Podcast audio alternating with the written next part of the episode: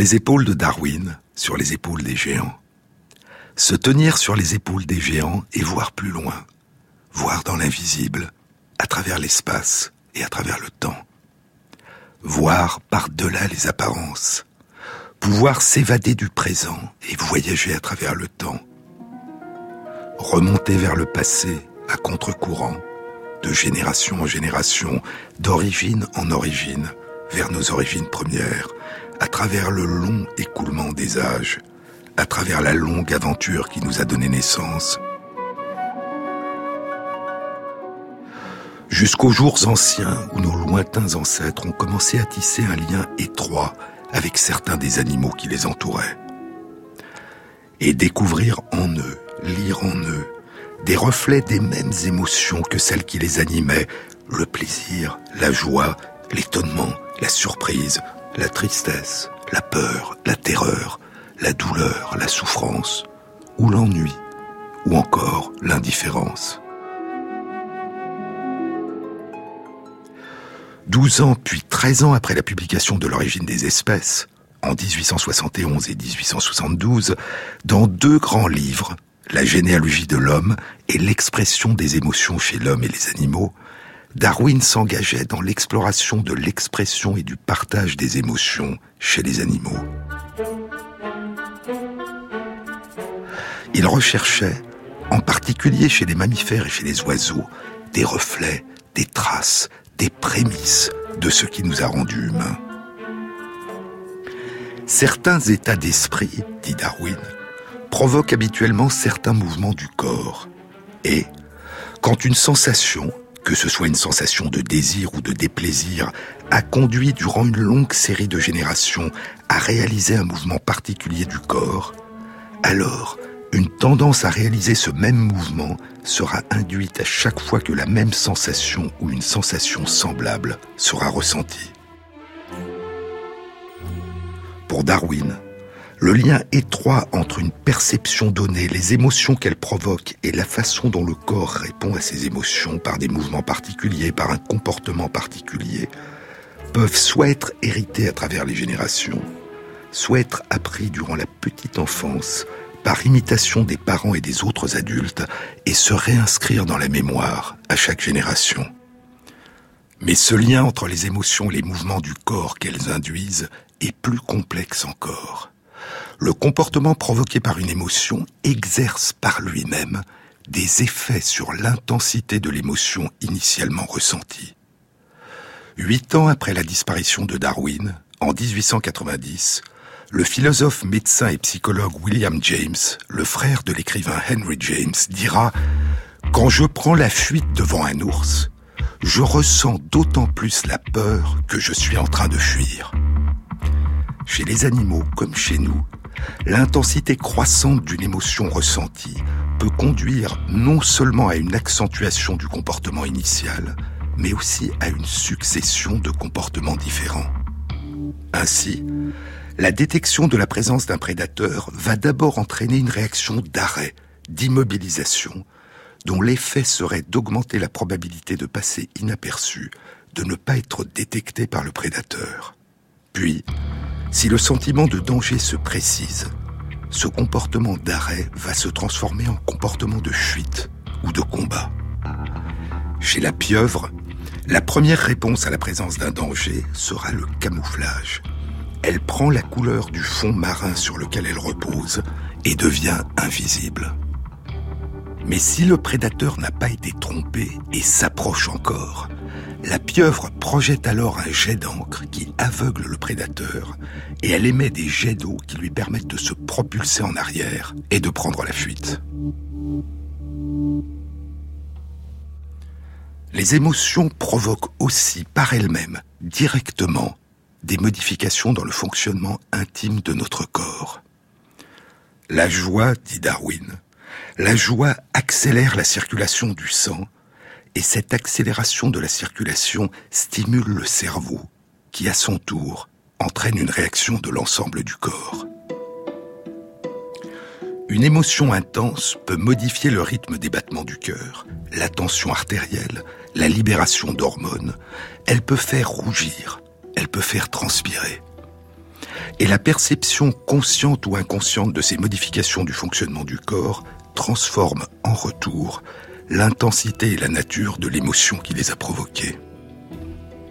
Ce qui passionnait Darwin, ce n'était pas seulement l'émergence chez les animaux au cours de l'évolution de cette capacité à ressentir et à exprimer leurs émotions et leurs intentions par les mouvements de leur corps, leur posture, les sonorités de leur voix, leurs odeurs et leurs comportements, l'expression des émotions chez l'homme et les animaux, comme l'indique le titre de son livre.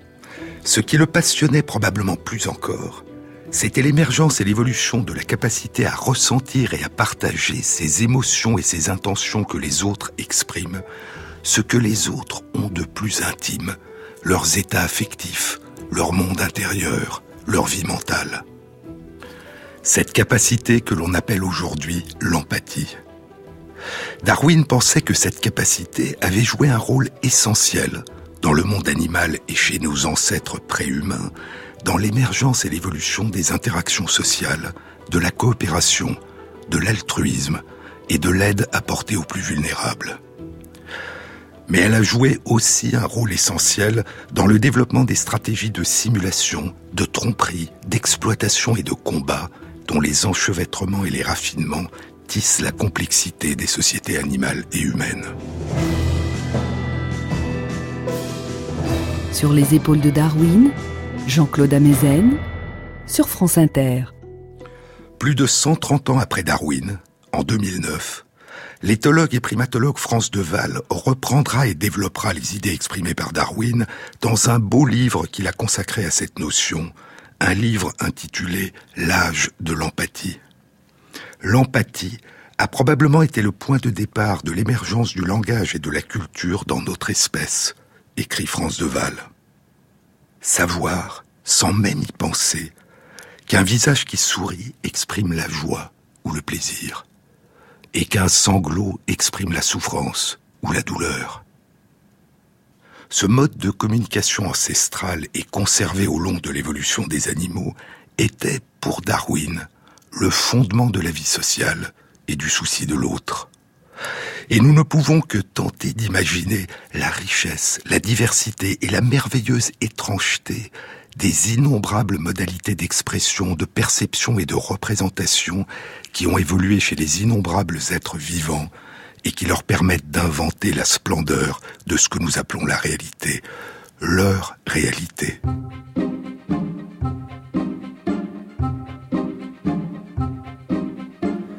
Tenter d'imaginer la manière dont ils communiquent à d'autres leur perception de la réalité, la manière dont ils partagent ce qu'ils ressentent, ce qu'ils comprennent, ce qu'ils attendent, leur capacité à exprimer et à partager leurs désirs, leurs joies, leurs détresses, leurs espoirs et leurs craintes. Rien ne devient jamais réel tant qu'on ne l'a pas ressenti, disait le poète John Keats. Les émotions sont notre boussole, dira France Deval ces émotions qui nous animent et qui rendent si vive notre sensation d'exister, qui sont indissociables de notre conscience d'exister et qui sont peut-être à l'origine même de notre conscience.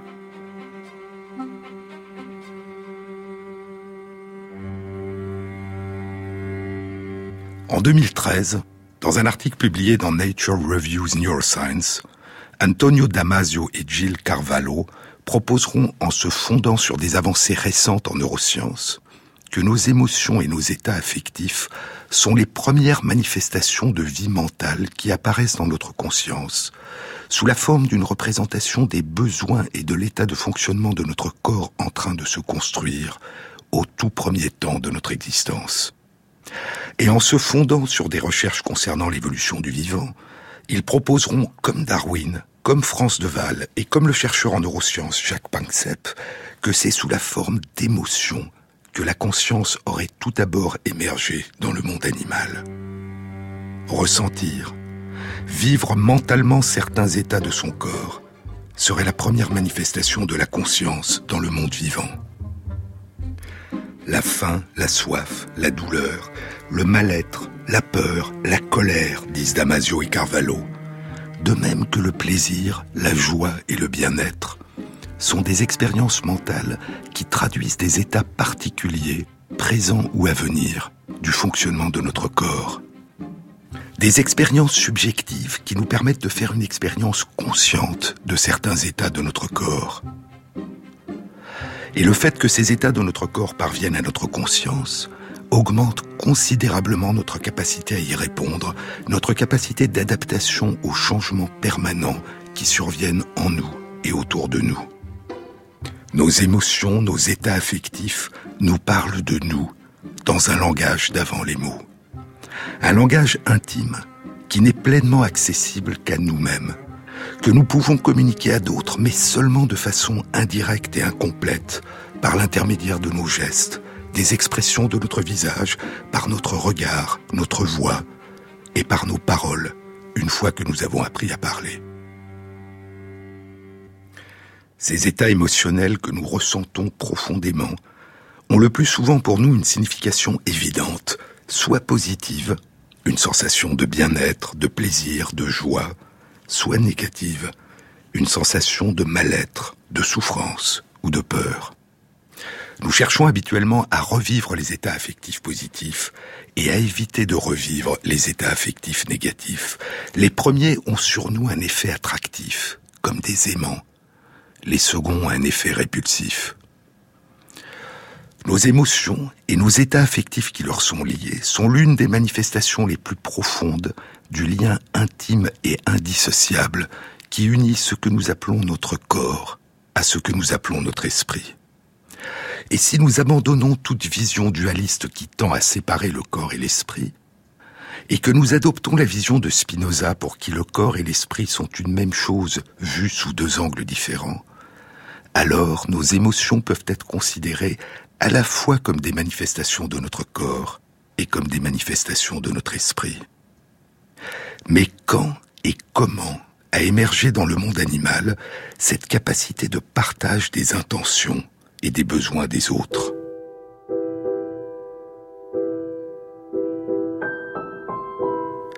L'empathie, dit France Deval, est probablement apparue avec le soin parental, tel qu'il se manifeste chez les mammifères et chez les oiseaux. Et il reprend là une idée proposée il y a plus de 140 ans par Darwin dans la généalogie de l'homme. L'origine chez l'animal de ce que Darwin appelle les instincts sociaux est, dit-il, dans l'affection parentale et filiale. Et l'une des manifestations les plus évidentes de l'existence d'un comportement de soin parental, dit Deval, est ce qu'on a nommé les appels de détresse des petits lorsqu'ils ont l'impression que leur mère ou leur père ne sont plus auprès d'eux. Lorsqu'ils entendent ces appels, les parents, le plus souvent la mère, et parfois d'autres adultes du groupe se précipitent auprès des petits. Certains de ces appels de détresse nous sont inaudibles. C'est le cas des appels de détresse des souriceaux qui se sont éloignés de leur mère et qui sont émis en ultrasons. D'autres nous sont audibles.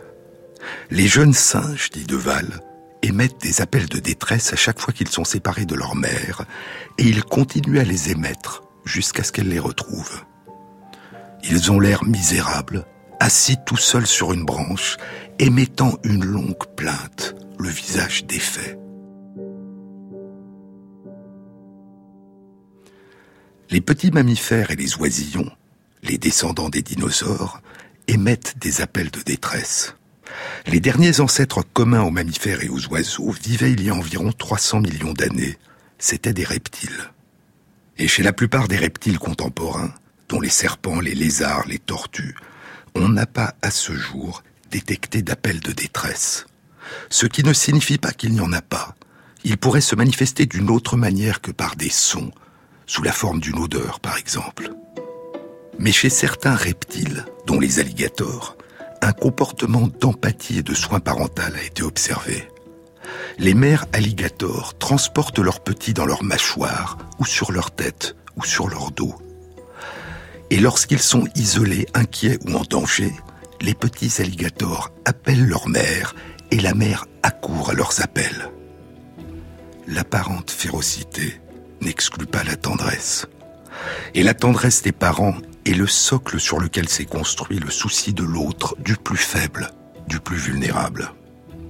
Pour Darwin, la nouveauté essentielle, dont l'émergence il y a longtemps dans le monde non humain a permis l'évolution très progressive de nos ancêtres vers ce que nous appelons l'humanité, n'est pas l'intelligence abstraite, ni la technique dont nous sommes habituellement si fiers, mais l'existence d'une forme d'intelligence émotionnelle, sociale, la capacité d'attention à l'autre, de se mettre à la place de l'autre, de ressentir et de partager les intentions et les émotions de l'autre.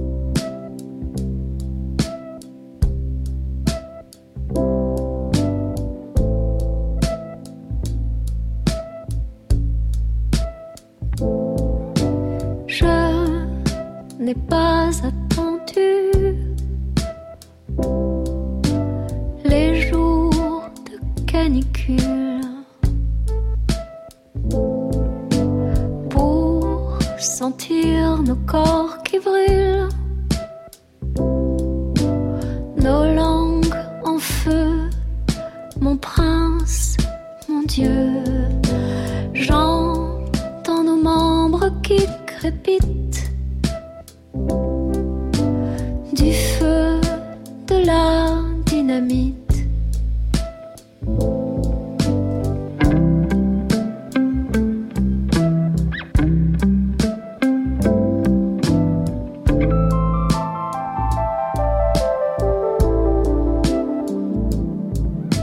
Chaque jour je guette l'apothéose. J'ai faim et soif de bien des choses. Jusqu'à l'usure. Main ondoyante sur nos fourrures. Je vois tes veines qui palpitent.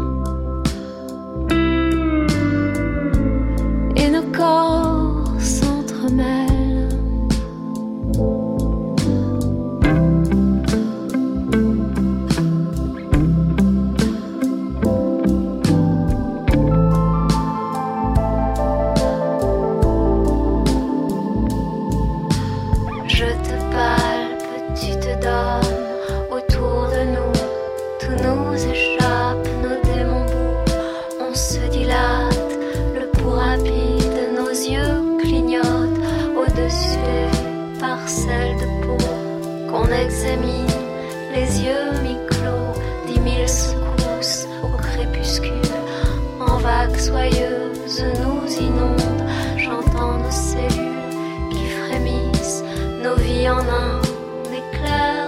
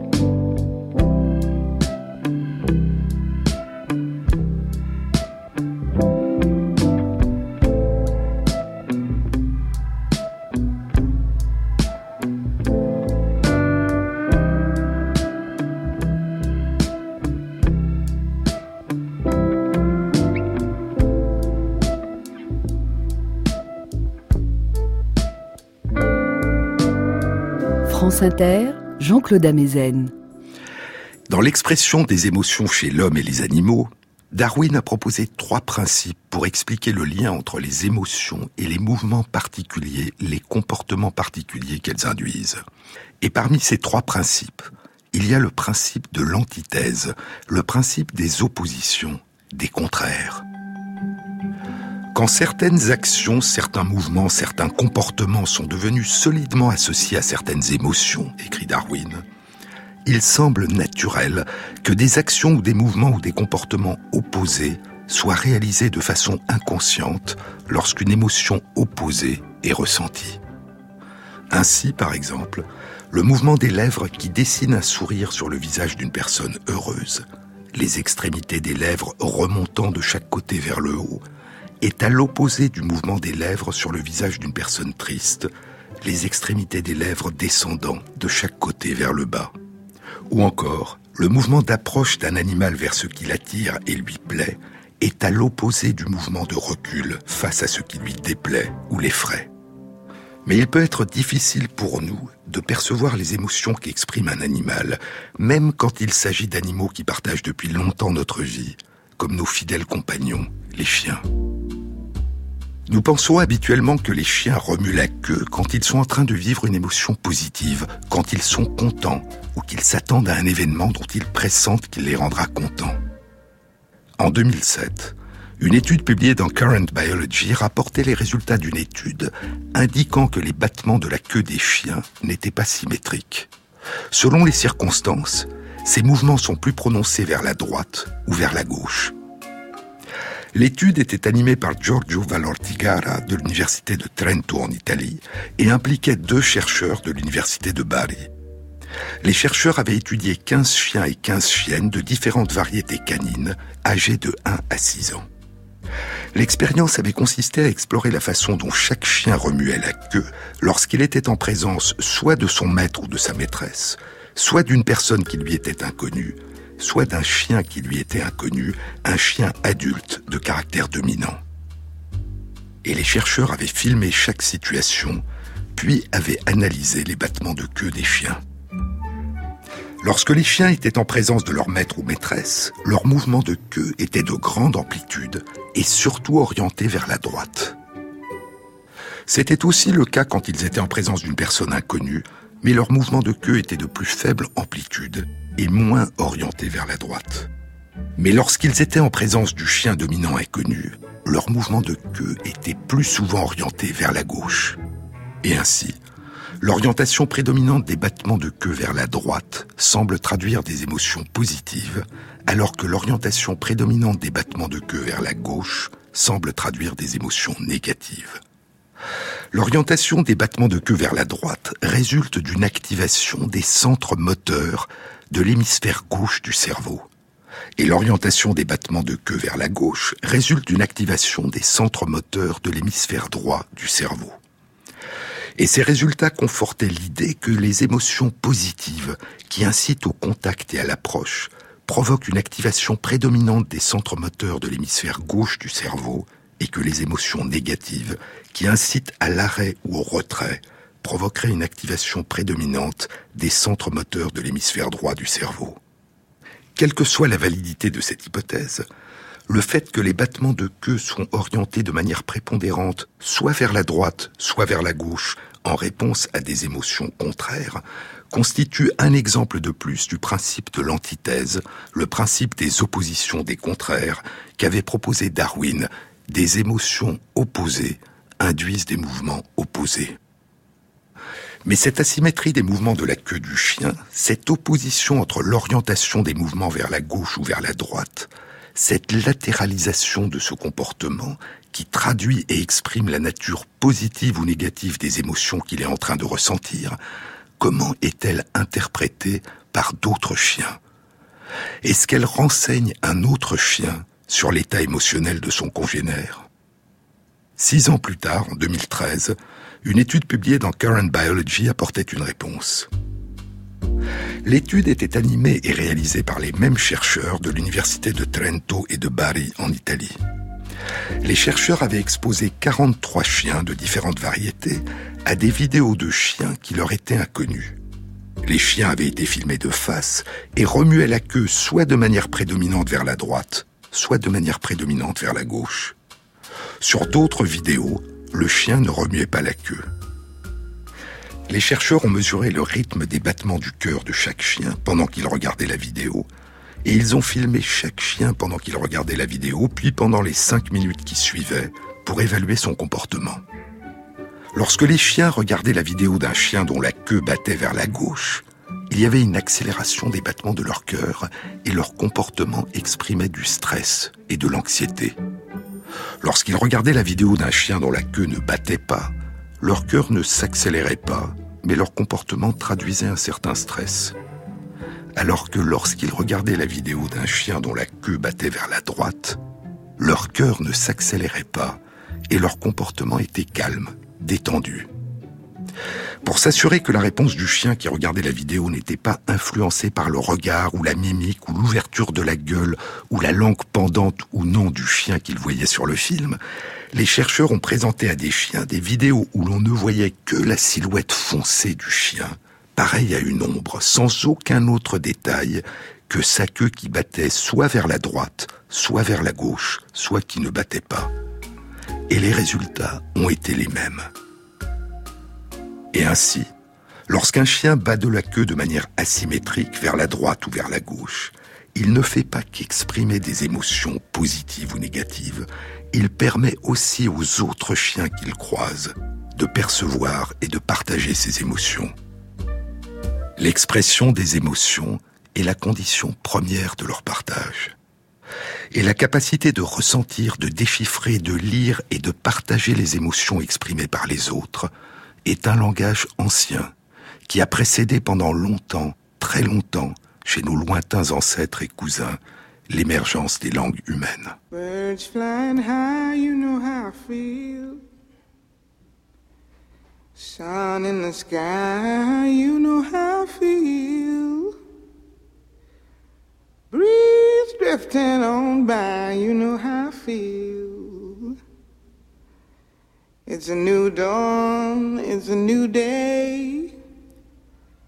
It's a new life for me, yeah. It's a new dawn, it's a new day. It's a new life for me. Ooh, ooh, ooh, and I'm feeling good.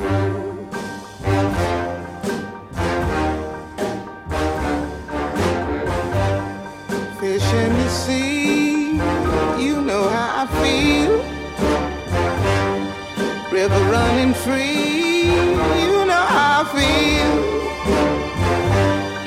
Blossom on the tree, you know how I feel. It's a new dawn, it's a new day,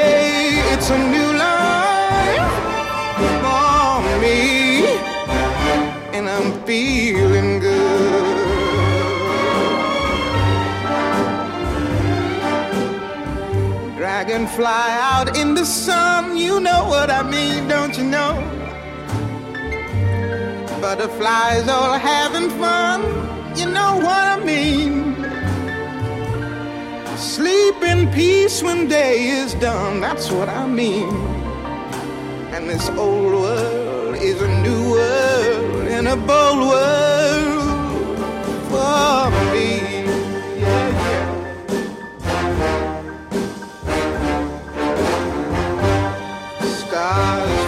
When you shine, you know how I feel. Scent of the pine, you know how I feel. Oh, freedom is mine, and I know how I feel. It's a new dawn, it's a new day, it's a new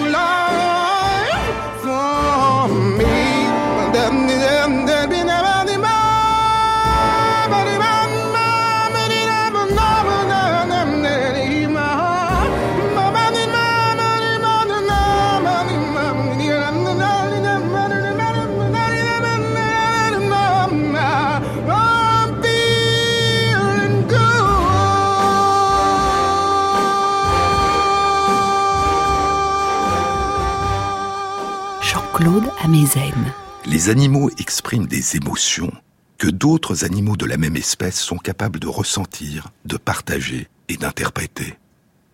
Mais sont-ils capables de ressentir, de partager et d'interpréter des émotions exprimées par des animaux qui n'appartiennent pas à leur espèce? Sont-ils capables de ressentir, de partager et d'interpréter des émotions exprimées par les humains?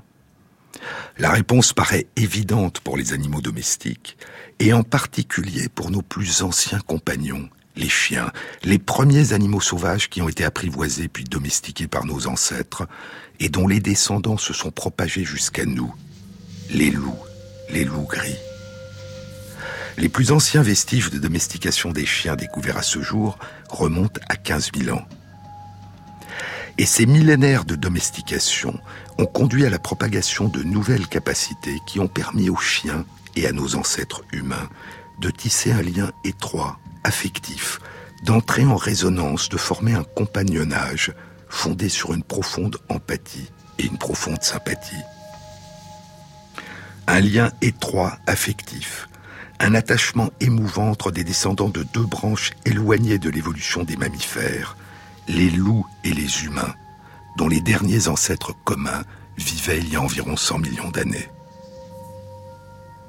Je vous ai parlé dans une précédente émission d'une étude publiée en 2015 dans Science qui révélait l'une des dimensions affectives de ce lien et l'une des dimensions biologiques qui le sous-tendent et le renforcent, le partage du regard. Chercher le regard d'un chien, regarder un chien dans les yeux, plonger son regard dans le sien pendant qu'il plonge son regard dans le nôtre, partager par-delà les mots de l'affection, de la confiance, de la joie, une attention à l'autre et se sentir bien. Et ce partage du regard induit chez nous et chez notre fidèle compagnon la sécrétion par le cerveau d'une hormone, l'ocytocine, qui semble prolonger le partage du regard et renforcer cette relation, comme elle participe aux relations d'attachement entre une mère et son enfant. Et ainsi, je vous disais qu'il est possible que notre attachement pour les chiens ait emprunté à l'origine certaines des voies qui interviennent dans l'attachement parental pour les petits-enfants. Des études indiquent qu'aujourd'hui, les interactions entre des humains et leurs chiens ont pour effet une diminution du stress et de l'anxiété, à la fois chez les chiens et chez leurs humains. Plonger son regard dans le regard de l'autre et créer un lien. Mais ce lien intime entre nous et nos fidèles compagnons ne repose pas seulement sur le partage du regard. Il implique aussi la perception et la compréhension par les chiens des expressions qui traduisent nos intentions et nos émotions. Regarder le visage et distinguer sur ses traits les expressions qui traduisent des émotions. Au printemps 2015, une étude était publiée dans Current Biology. Elle était animée par Corsine Müller, Ludwig Huber et deux autres chercheurs de l'Université de Vienne, en Autriche. Les chercheurs avaient présenté sur un écran des photos d'une partie du visage d'une personne.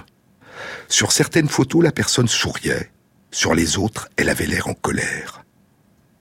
Les chiens d'un groupe avaient appris qu'ils recevraient une récompense à chaque fois qu'ils désigneraient une photo d'une personne joyeuse.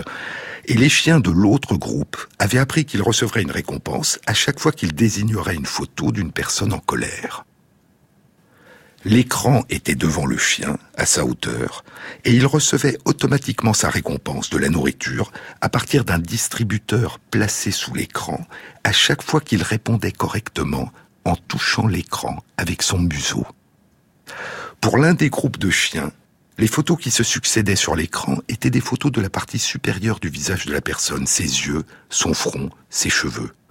Pour l'autre groupe, toutes les photos qui se succédaient sur l'écran étaient des photos de la partie inférieure du visage de la personne, le bas de son nez, sa bouche, son menton et le haut de son cou. Les chiens faisaient très bien la distinction entre les photos du visage qui exprimaient la joie et les photos du même visage qui exprimaient la colère. Après cette phase d'apprentissage, les chercheurs ont réalisé l'expérience suivante. Aux chiens qui n'avaient vu jusque-là que des photos de la partie supérieure du visage d'une même personne, ils ont présenté des photos de la partie inférieure du visage de différentes personnes que les chiens ne connaissaient pas. Et aux chiens qui n'avaient vu jusque-là que des photos de la partie inférieure du visage de la même personne, ils ont présenté des photos de la partie supérieure du visage de différentes personnes que les chiens ne connaissaient pas. Les chiens qui avaient appris qu'ils seraient récompensés s'ils reconnaissaient que la personne exprimait de la joie ont continué à reconnaître cette expression. Et ceux qui avaient appris qu'ils seraient récompensés s'ils reconnaissaient que la personne exprimait de la colère ont continué à reconnaître cette expression. Et il en était de même si on leur présentait des photos de la partie droite ou gauche de différents visages. En d'autres termes, les chiens font bien la distinction entre des expressions de joie et de colère sur des photos présentant seulement des parties de visage de personnes qu'ils n'ont jamais vues. Mais, diront d'autres chercheurs, si cette étude indique que les chiens font bien la distinction entre ces deux types d'expressions affichées par différents visages, rien n'indique qu'ils réalisent sur ces photos la nature des émotions exprimées par ces visages Savent-ils que telle expression est liée à un sentiment de joie et telle autre à un sentiment de colère? Quelques mois plus tard, au début de l'année 2016, une étude qui visait à répondre à cette question était publiée dans Biology Letters. Elle était animée par Kung Kuo, de la faculté de psychologie de l'université de Lincoln en Grande-Bretagne et impliquait cinq autres chercheurs de l'université de Sao Paulo au Brésil les chercheurs avaient présenté à des chiens, sur un écran, des photos de visages de personnes inconnues qui exprimaient soit la joie, un visage ouvert, souriant, soit la colère, un visage dur, fermé. Et il leur avait aussi présenté des visages de chiens inconnus qui manifestaient soit une envie de jouer, les yeux grands ouverts, la langue pendante, soit de l'agressivité, les yeux mi-clos, les babines retroussées, laissant entrevoir des crocs. Tous ces visages étaient photographiés de face. Et juste après la présentation de la photo, après un court laps de temps, un haut-parleur émettait un son. Après les photos de visages humains inconnus, c'était une voix humaine qui parlait, mais dans une langue inconnue des chiens, le portugais, prononcée soit avec une intonation joyeuse, soit avec une intonation agressive, ou alors le haut-parleur émettait un son neutre, un bruit. De même, après les photos de visages de chiens inconnus, c'était un aboiement du même chien, soit l'aboiement joyeux du chien en train de jouer, soit un aboiement agressif, ou bien encore un son neutre, un bruit. Les chiens étaient filmés et les chercheurs mesuraient la durée pendant laquelle les chiens fixaient des yeux l'image. Les résultats indiquent que les chiens fixaient plus longtemps l'image lorsque l'émotion exprimée par la face du chien sur la photo correspondait à l'émotion exprimée par son aboiement. Et il en était de même lorsque l'émotion exprimée par le visage de l'humain sur la photo correspondait à l'émotion exprimée par sa voix, même dans une langue inconnue.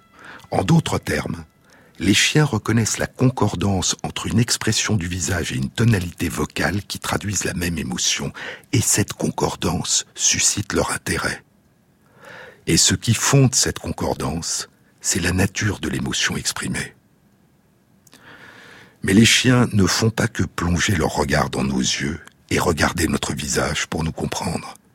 Notre relation à nos fidèles compagnons implique aussi la parole, la langue, la compréhension de nos langues par nos amis les chiens. Et des études très récentes ont révélé la manière dont ils comprennent non seulement le sens émotionnel que nous donnons à nos intonations lorsque nous leur parlons, mais aussi le sens des mots que nous utilisons.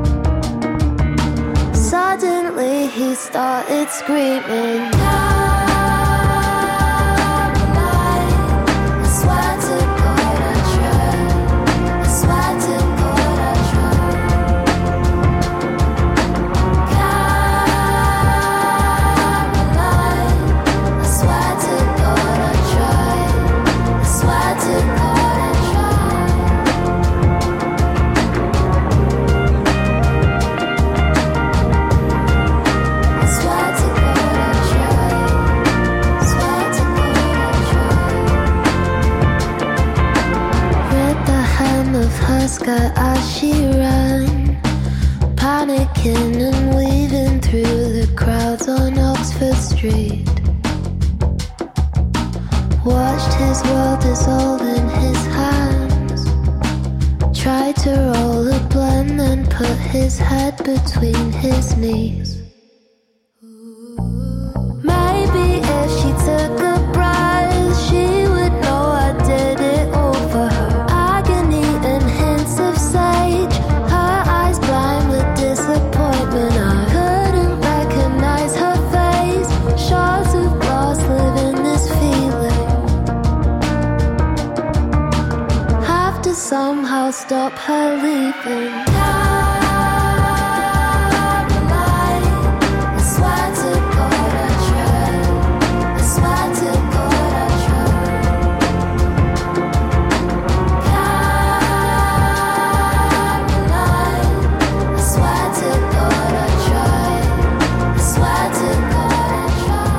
France sur les épaules de Darwin, Jean-Claude Amezen. Quand on leur parle, les chiens sont très sensibles aux intonations de la voix humaine. Une intonation chaleureuse qui traduit la joie, bon chien, une intonation neutre, ou une intonation qui traduit une déception ou une réprimande, méchant chien. Mais ils ne comprennent pas seulement la signification émotionnelle de l'intonation de la voix, ils comprennent aussi le sens de très nombreux mots. Ils comprennent notre langue. Suivant les personnes avec lesquelles ils vivent, ils comprennent le français ou l'anglais ou le chinois. Dans le passé, ils ont compris le sumérien, l'acadien, le hittite. Certains chiens ont un vocabulaire très étendu et peuvent comprendre la signification de plus de mille mots. Mais comment déchiffrent-ils nos paroles? Le font-ils de la même façon que nous ou d'une façon différente? Quand nous entendons une personne nous parler dans une langue que nous comprenons, le déchiffrement de la signification des sons qui correspondent à des mots, la succession des phonèmes, se produit dans des régions de la moitié gauche de notre cerveau, dans l'hémisphère gauche de notre cerveau. Alors que le déchiffrement de la signification émotionnelle des intonations de la voix de la personne qui parle est traité dans des régions de l'hémisphère droit de notre cerveau. Puis nous intégrons ces deux dimensions du langage, la dimension sémantique, le sens des mots, et la dimension émotionnelle qui traduit l'état affectif, les intentions et les émotions de la personne qui parle. Depuis deux ans, plusieurs études ont été menées pour déterminer s'il en était de même chez les chiens. À la fin de l'année 2014, une étude tentait de répondre à cette question par une approche indirecte. Elle était réalisée par Victoria Radcliffe et David Raby de l'Université de Sussex en Grande-Bretagne. Les chercheurs avaient fait entendre à 25 chiens de différentes variétés canines soit des mots habituels, va chercher la balle, soit des mots dans une langue étrangère que le chien ne connaît pas, des mots prononcés soit dans une intonation positive, joyeuse, soit dans une intonation complètement neutre, sans aucune émotion. Les mots étaient diffusés par deux haut-parleurs, situés l'un à gauche du chien, l'autre à sa droite, et le maître de chaque chien se tenait derrière lui, un peu en retrait, sans parler. Les chiens étaient filmés, et l'expérience était fondée sur la notion suivante. Si un chien qui entend un son tourne initialement la tête vers la droite, cela suggère que c'est l'hémisphère gauche de son cerveau du côté opposé qui a joué le rôle essentiel dans le traitement de l'information sonore. Et s'il tourne initialement la tête vers la gauche, cela suggère que c'est l'hémisphère droit de son cerveau du côté opposé qui a joué le rôle essentiel dans le traitement de cette information sonore. Les résultats de l'étude indiquent que les chiens tournaient le plus souvent la tête vers la droite quand ils entendaient des mots compréhensibles prononcés avec une intonation neutre, ce qui suggère que, comme nous, les chiens déchiffrent le sens des mots dans l'hémisphère gauche de leur cerveau. En revanche, ils tournaient le plus souvent la tête vers la gauche quand ils entendaient une voix prononcer des mots incompréhensibles avec une intonation positive, joyeuse, ce qui suggère que, comme nous, les chiens déchiffrent la signification émotionnelle des intonations dans l'hémisphère droit de leur cerveau. Lorsqu'ils entendaient des mots compréhensibles prononcés avec une intonation positive, joyeuse, ils ne tournaient la tête ni à droite ni à gauche, ce qui suggère que les hémisphères gauche et droit de leur cerveau étaient chacun occupés, l'un à déchiffrer le sens des mots et l'autre à déchiffrer la signification émotionnelle de l'intonation de la voix. Mais ces résultats ne pouvaient donner qu'un reflet indirect des activités du cerveau. Et la même année 2014, une autre étude publiée dans Current Biology avait réalisé une exploration directe du cerveau. L'étude était animée par Attila Andix, un chercheur en neurosciences de l'université de Budapest en Hongrie, et impliquait quatre chercheurs de cette université et de l'Académie des sciences de Hongrie. Les chercheurs avaient appris à des chiens à rester immobiles durant plusieurs minutes dans un appareil d'imagerie cérébrale, un appareil d'IRM, avec des écouteurs sur les oreilles qui atténuaient le bruit de la machine et qui leur permettaient d'écouter différents sons diffusés dans les écouteurs. Les chiens étaient libres de quitter l'appareil quand ils le souhaitaient. Ils adoraient faire ça, dit Attila Dix. Les chercheurs avaient exploré les activités du cerveau de 11 chiens et les avait comparés à celles de 22 personnes en réponse à des voix de tonalités différentes qui traduisaient des émotions différentes émises par des chiens ou par des humains, des gémissements, des cris, des aboiements joyeux, des grondements, des rires. Et la réponse à ces voix avait été comparée à la réponse à différents sons de l'environnement et à des instants de silence. Les résultats indiquent que ce sont des régions de l'hémisphère droit du cerveau des chiens qui répondent aux intonations des voix des chiens et, pour une moindre part, aux intonations des voix humaines. Et ces régions sont assez semblables aux régions de l'hémisphère droit de notre cerveau qui répondent aux intonations des voix humaines et pour une moindre part aux intonations des voix des chiens. Chez les chiens, comme chez nous, l'activité de l'hémisphère droit du cerveau était plus importante en réponse à des voix humaines ou canines dont l'intonation traduisait une émotion positive, joyeuse, comme le rire d'un enfant, qu'à des voix humaines ou canines dont l'intonation traduisait une émotion négative, tristesse, plainte ou agressivité. Mais qu'en est-il de la façon dont les chiens déchiffrent le sens des mots de nos langues? Deux ans plus tard, au mois de septembre 2016, la même équipe de chercheurs animée par Attila Andix publiait l'étude la plus complète à ce jour. Les chercheurs avaient exploré par imagerie cérébrale, par IRM, les activités du cerveau de 13 chiens, des bergers allemands, des border collies, des golden retrievers et des chiens chinois à crête. Ils avaient diffusé dans leurs écouteurs soit des compliments en hongrois, la langue que comprenaient les chiens, prononcés avec une intonation positive joyeuse, ou au contraire avec une intonation neutre, n'exprimant aucune émotion.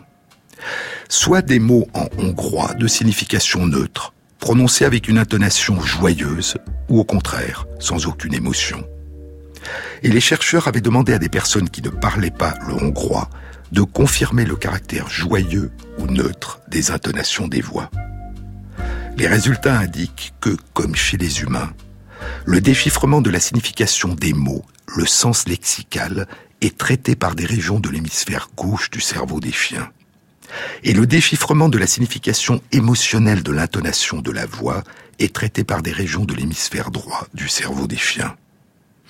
Et, comme chez nous, lorsque l'émotion exprimée par l'intonation de la voix correspond à la dimension émotionnelle du sens des mots, lorsqu'un compliment est prononcé avec une voix joyeuse, cette correspondance entraîne une activation d'une petite région du cerveau impliquée dans la sensation de plaisir qu'on appelle des régions de récompense. En d'autres termes, comme l'indiquait le titre d'un commentaire qui accompagnait la publication de l'étude dans Science, les chiens savent quand un compliment est sincère. Ils font la différence entre un compliment prononcé d'une voix neutre, indifférente, et un compliment sincère. Ils font également la différence entre une réprimande prononcée d'une voix gentille ou une réprimande prononcée d'une voix attristée ou furieuse. Ils nous comprennent d'une façon qui ressemble beaucoup à la façon dont nous nous comprenons entre humains. Ils nous comprennent mieux, probablement, que nous ne les comprenons. Et ainsi, l'étude indique que notre capacité à déchiffrer le sens des mots en utilisant des régions de l'hémisphère gauche de notre cerveau n'est pas impropre de l'homme. Est-ce une capacité qui a émergé chez les chiens durant leurs 15 000 ans de vie commune avec leurs compagnons humains? C'est peu probable. Le temps paraît trop court. Le plus probable est qu'il s'agit d'une capacité ancestrale de nos lointains ancêtres et cousins, qui a précédé de longtemps, très longtemps, l'émergence des premiers êtres humains.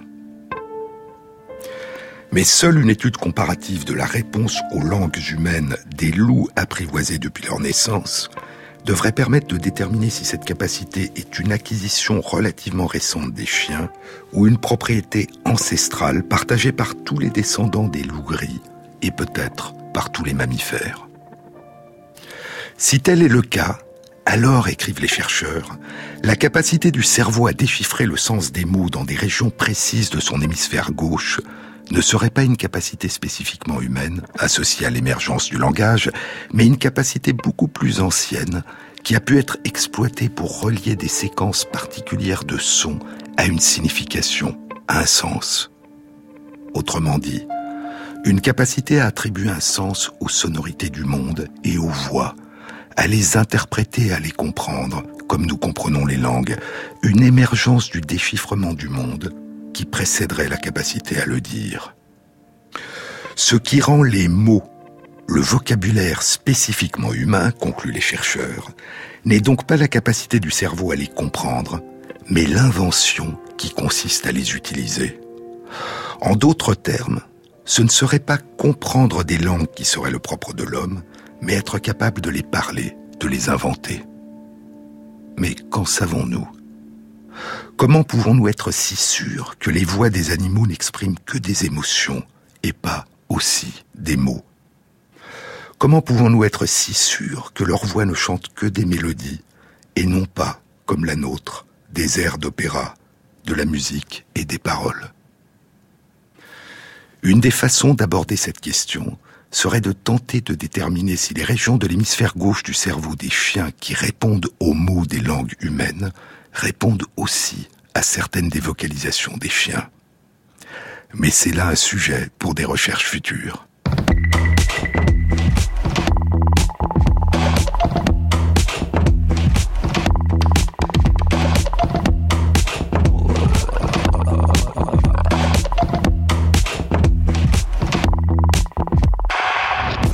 Cette émission a été réalisée par Christophe Imbert avec à la prise de son Loïc Frapsos, au mixage Rémi Quincet et Thierry Dupin pour la programmation des chansons.